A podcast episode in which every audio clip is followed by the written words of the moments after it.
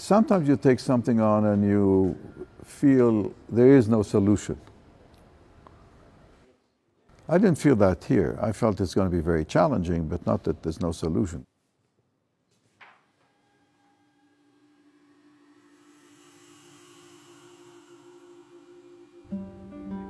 重庆来福士项目最高楼 T3N 塔楼今天完成全面封顶。 这个被誉为国内首座横向摩天楼的地标性建筑，斥资两百四十亿人民币，地点就选在重庆两江交汇的朝天门。When I came first time and I saw the site, I said this is like the, the unbelievable site. I never realized how the Jialing would come straight into this spot like that. It's where the city was born. I thought it was a very big responsibility. And that's where the idea of the buildings could give the feeling of sailboats. It's, it's part of the river. It's almost like the project is the front of a ship that's moving the city forward.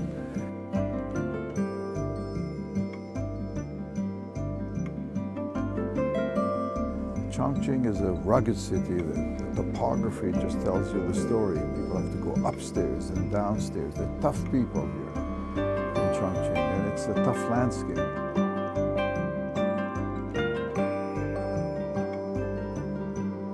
Because from the beginning of my career as an architect, I've been working in many countries. You know, my first building was in Canada. Within three, four years, I was building in Jerusalem, in Israel. I built in developed countries, developing countries. And one of my uh, strengths, I think, as an architect is that I learned from the begin, from day one, immerse and I understand the place. You need to understand what's important to people, how they live. You need to understand the limitations of the construction industry. You need to understand how to make an architecture that belongs in such a way that people feel that they, it belongs to them.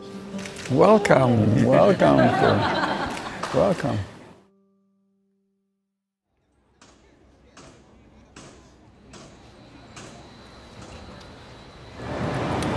Yeah, I think you still want to be able to visually realise you've got the bell, but not But so. that means it'll cut the shops off and you'll see through. You'll know that it's there. And from the other side, you'll know that something is going on. But this is too exposed. That, that transparency is, is not good.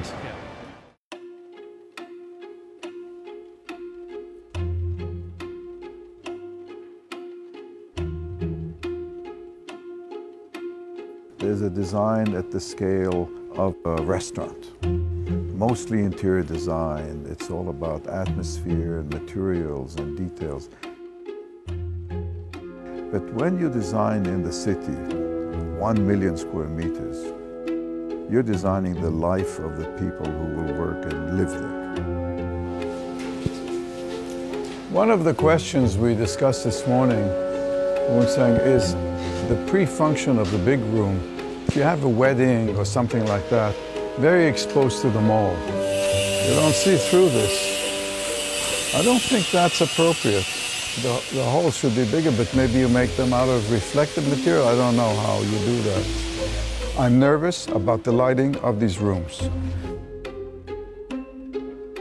I don't get scared very easily. Uh, my office was, more than I.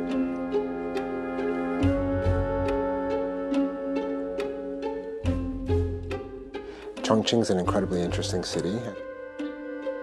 And when projects are coming of that scale, it all starts with dealing with the public. My name is Christopher Mulvey. I'm the managing principal with Safdie Architects. The scale of Chongqing is almost unlike any other that we've done before. I think in terms of building area, it's probably the largest project we've done. In terms of complexity, it's probably the most complex project we've done. It has the subway, it has the bus terminal, it has the shipping terminal, it has retail, housing, offices, hotel. So when we started this project, I thought, how will we solve all the problems? Because it's all, all integrated, you know. We're building the bus terminal. They didn't set their own spec. It's open to the public. It's part of the building. People are going to come down in the future. This is what we tended.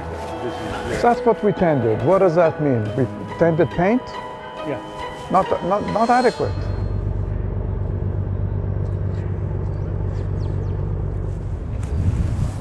Where did the city start? Where, where? Here, where we stand. Right here? Yeah, that's where the gate was, the, the old gate.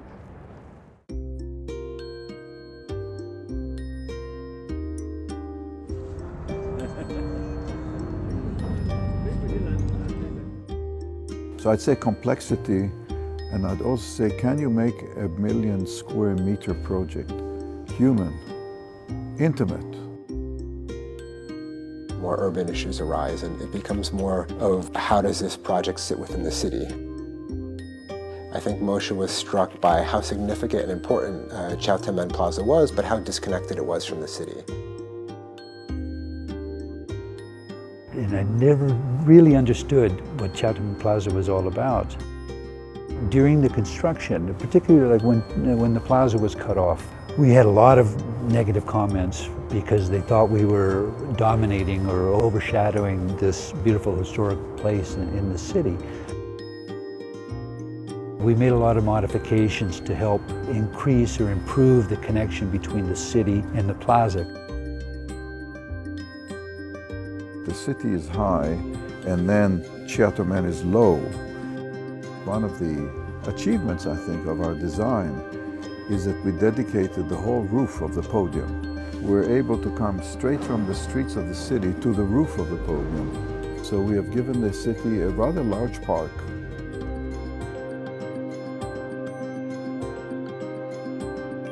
Well, I think the dilemma of architecture today is that more and more uh, we are building in high density in big cities.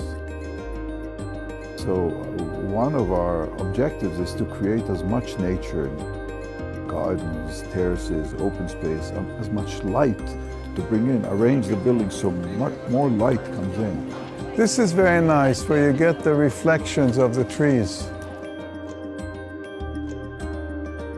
You see the Yangtze, you see Jialing, but no great parks. Nature didn't survive the urbanization.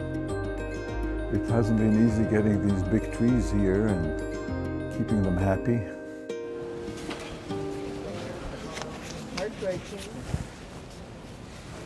They're not going to survive. Easily washable. The, the risk is not just the money. The risk is we cannot replace those trees.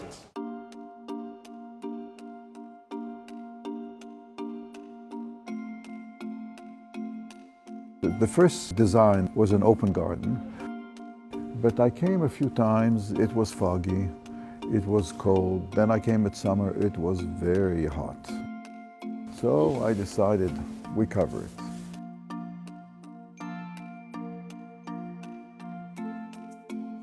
Can you tell us about the evolution between Marina Bay and Raffles City? Well, I think it's similar in the concept of trying to create vertical and horizontal activity in the city. But it's very different in its details because Singapore is tropical and has no winds, there's no, no seasons. And Chongqing has seasons and it's cold and it's hot and it's foggy.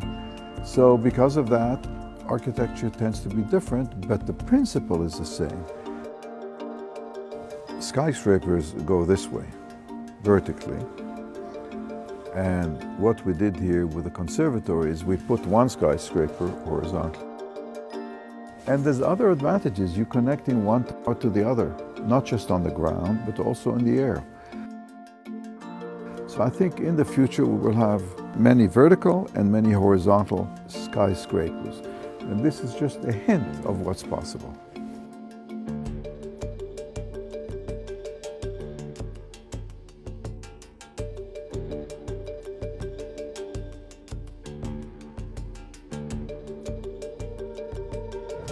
Now, given what's going on in the city with all the buildings going crazy, I think changing colors is not a bad idea, except that I don't think we should do red. We should leave this for the special occasions. Otherwise, What do you do on special days, on holidays, on uh, Chinese New Year, on 17th of Red? The red should be a very special treatment.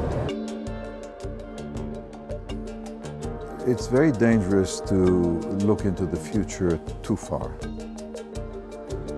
If you asked me in 1973, when I came to China for the first time, what would be in China in 50 years, I would have never imagined what we have come to see.